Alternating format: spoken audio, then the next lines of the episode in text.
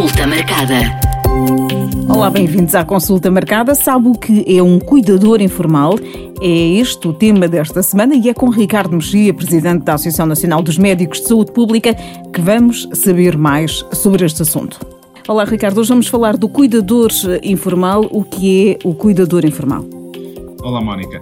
De facto, esta é uma, uma área que, que eu julgo que é até desconhecida do grande público, mas sabemos que há um número relevante de pessoas dependentes que estão uh, em suas casas e que são cuidadas por um familiar, por alguém que é próximo e que acaba por ser, uh, enfim, o prestador de cuidados de saúde e de toda a outra índole uh, a essa pessoa. E, portanto, estes cuidadores informais, ou seja, não são profissionais da, da prestação de cuidados, mas que, fruto dessa relação de proximidade que têm com a pessoa cuidada, acabam por ser, enfim, um, assumir aqui um papel quase semelhante ao de um profissional. E, portanto, este é, uma, é um grupo uh, bastante vasto é, em Portugal. Nós não temos exatamente registros sobre, sobre isso, uh, mas é uma, uma área que uh, precisa de apoios e, inclusivamente, é, é importante sinalizar isso, um, ehm, porque é uma tarefa particularmente exigente uh, e muitas das pessoas que exercem este, que são estes cuidadores informais, até o fazem praticamente a tempo completo, não têm possibilidade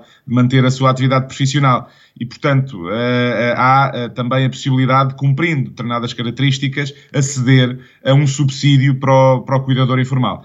Adicionalmente, foi desde 2019 uh, criado o Estatuto do Cuidador Informal uh, e, portanto, também de alguma forma uh, se materializou esta, esta realidade e que, e que me parece que é particularmente importante porque, como digo, abrange um universo de pessoas bastante vasto e que desempenham aqui um papel muito importante na nossa sociedade.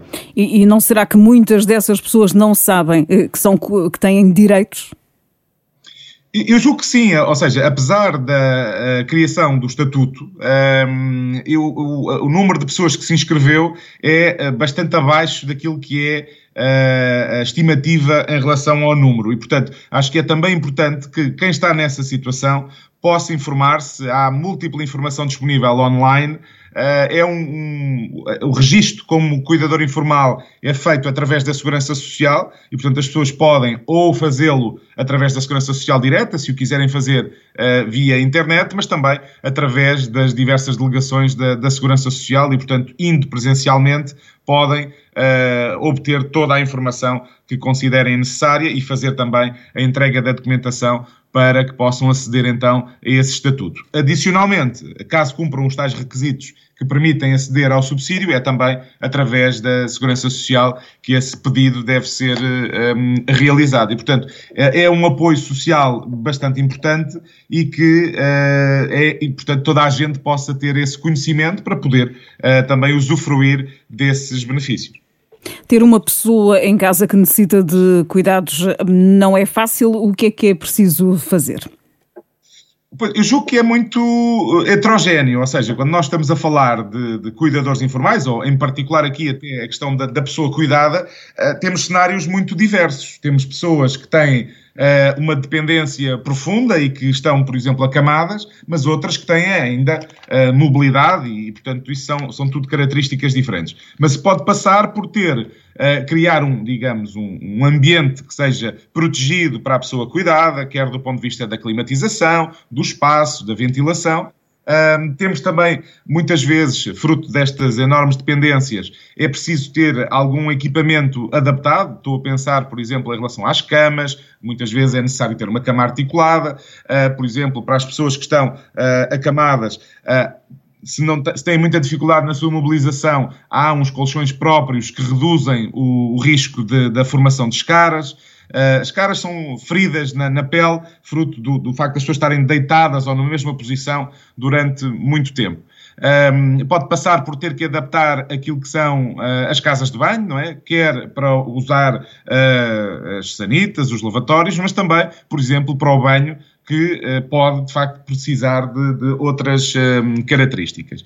Para as pessoas cuidadas que ainda, ainda têm mobilidade, por exemplo, um aspecto que é também fundamental, é a prevenção das quedas. E, portanto, a própria uh, distribuição dos móveis, a existência ou não de tapetes, o facto de estarmos a falar de uma casa que implique ter degraus e, e, portanto, que as pessoas tenham que ultrapassar essas, uh, essas barreiras, tudo isso uh, acaba por ser muito importante. E de uma coisa que aparentemente pode ser considerada muito simples, acabamos por ter que ter aqui em conta uh, uma multiplicidade de fatores e que não só tem, implicam aqui uma atenção importante, mas muitas vezes até um dispêndio financeiro relevante, não é? Porque a adaptação das estruturas, a aquisição destes equipamentos, muitas vezes não é uh, muito económica. Em relação à, à, higiene e alimentação, também aqui alguns cuidados a ter.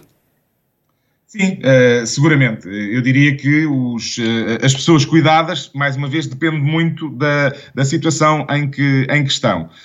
Um, por um lado, um, se têm a tal mobilidade, naturalmente que é mais fácil para a pessoa deslocar-se à casa de banho para fazer a sua higiene. Mas se a pessoa estiver acamada, muitas vezes até o próprio banho uh, é feito, a higiene da pessoa é feita na, na cama, no, no, leito, não é? Portanto, implica também ter aqui uh, cuidado em relação a essas questões, ter a possibilidade de lavar e secar muito bem a, a pessoa para evitar que surjam feridas, para evitar que haja lesões na pele.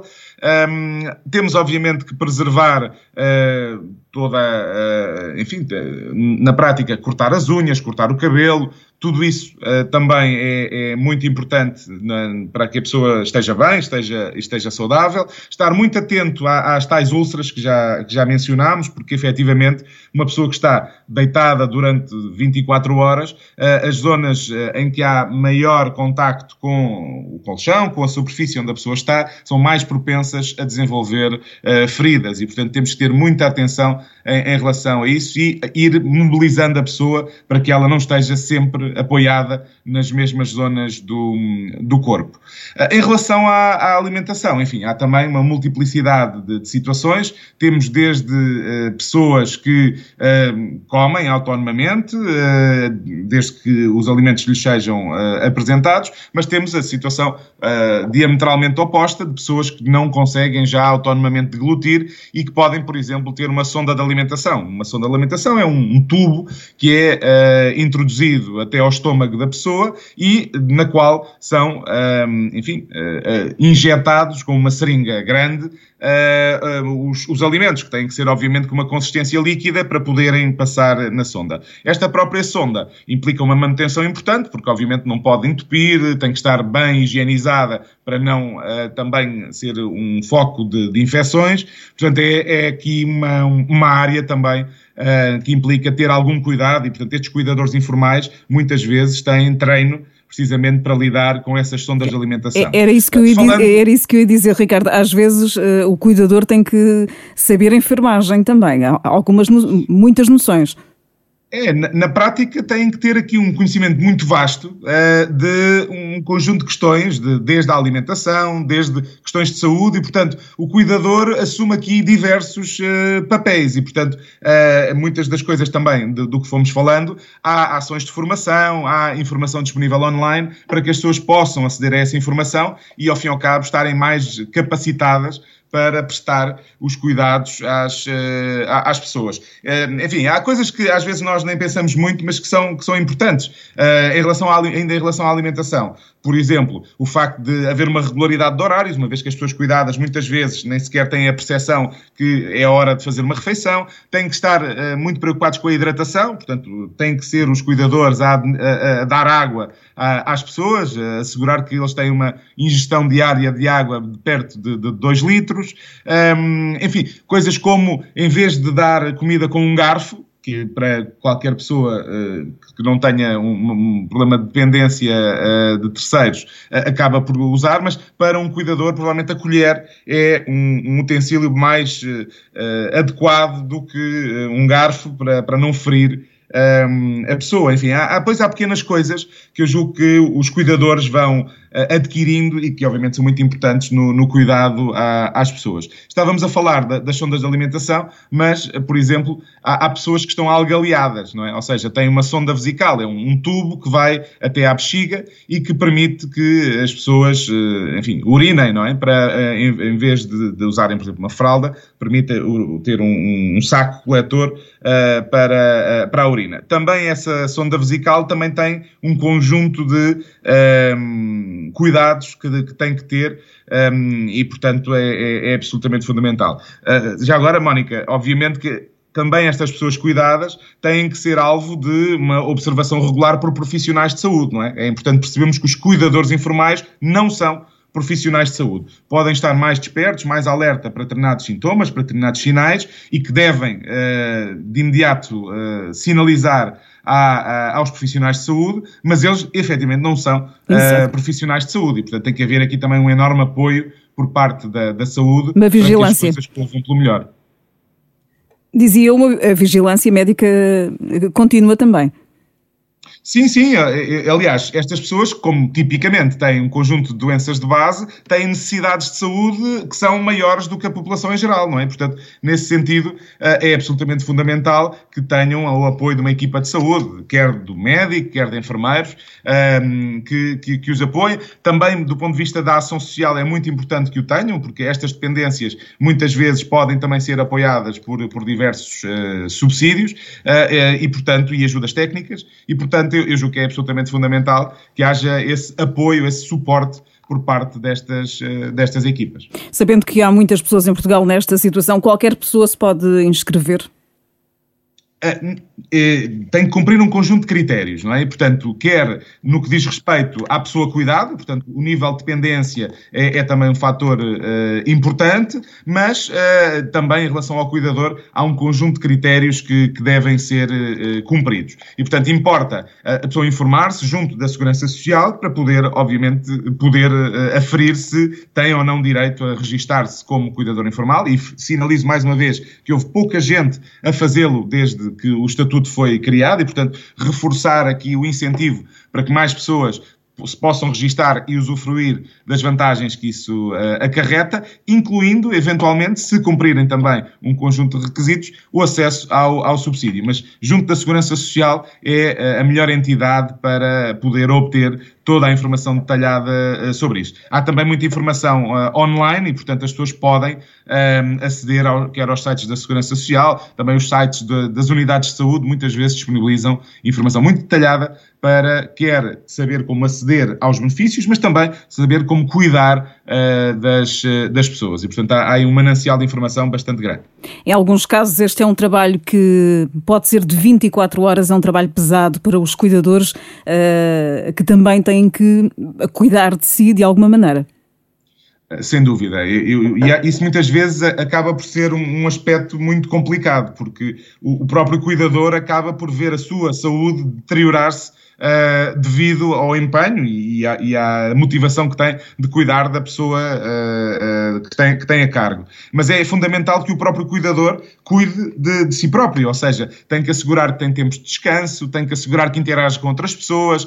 Há também mecanismos para que o, os cuidadores informais possam um, usufruir de um período de férias, ficando a pessoa cuidada a, a ser um, cuidada por outra, por outra entidade, por outras pessoas, e portanto há um, o, o próprio cuidador uh, não pode ele também cair numa situação de doença, numa situação de dependência. Portanto, tem que haver aqui a capacidade de todo o sistema contribuir para que as coisas corram pelo melhor e que o próprio cuidador uh, vigie a sua saúde, usufrua de momentos de lazer, uh, porque, como, como dizia a Mónica, de facto é muitas vezes um trabalho muito pesado, muito duro, não só do ponto de vista físico, porque, por exemplo, a mobilização de uma pessoa dependente é muitas vezes difícil, mas também do ponto de vista psicológico, porque, obviamente, eh, muitas vezes, eh, na esmagadora maioria das vezes, há uma relação de muita proximidade, muita afetividade entre a pessoa cuidada e o cuidador, e, portanto, ver também a pessoa de quem se gosta com eh, a sua saúde a deteriorar-se é, é, também complicado, não é? Portanto, tem que haver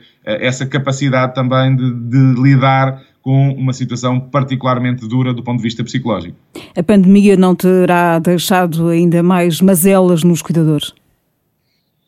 Eu julgo que o isolamento ainda se agravou mais, não é? Ou seja, muitas destas pessoas permanecem em casa uma parte significativa do seu dia e a pandemia veio agravar isso mesmo. E sabemos que há também problemas de saúde mental associados à, à pandemia por via desse isolamento. E, portanto, uh, uh, se já era uh, difícil, agora ainda mais, até porque, tipicamente, como sabemos, as pessoas cuidadas são um, pessoas que têm múltiplas doenças de base uh, e, e, portanto, até o próprio cuidador, um, com receio de trazer Covid para casa e, portanto, uh, que pudesse colocar em, em, risco a pessoa de quem cuida, uh, muitas vezes ter-se-á um, afastado da, da, da, rua e da, do convívio com outros, precisamente por causa, por causa disso. E, portanto, eu, eu julgo que é muito importante ter, uh, recuperar a interação dos próprios cuidadores um, e que uh, a retoma de um conjunto de atividades se possa materializar agora que a pandemia está, enfim,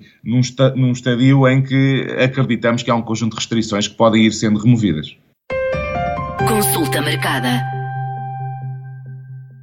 Todas as pessoas idosas têm que estar num lar, eh, verdadeiros ou falso, Ricardo? É, falso, não é? Na medida em que, por um lado, eh, enfim, ser idoso não é igual a ser dependente. Nós temos pessoas eh, com uma idade muito avançada e que são absolutamente eh, independentes e, portanto, fazem a sua vida de forma perfeitamente autónoma, não, não precisam de particular apoio.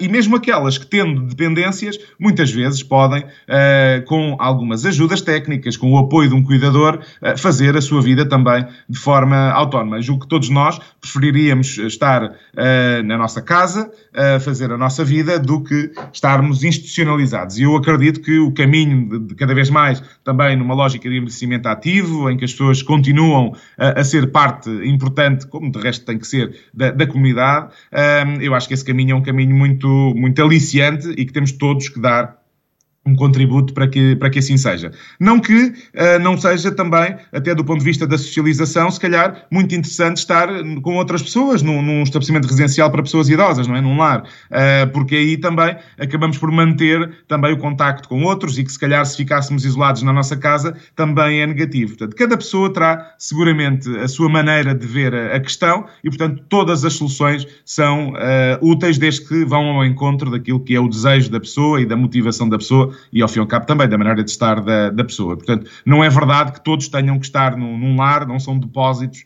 para deixarmos estas pessoas, são espaços que podem ser muito importantes, como digo, na socialização, mas que para muitas pessoas não são uma verdadeira necessidade e podem encontrar soluções alternativas que sejam também, um, de alguma forma, ao encontro da preservação da sua saúde, da sua socialização um, e, portanto, que, são também bons, uh, boas práticas para uh, um envelhecimento mais ativo. Consulta marcada regressa da próxima semana com mais um tema de saúde. Consulta marcada.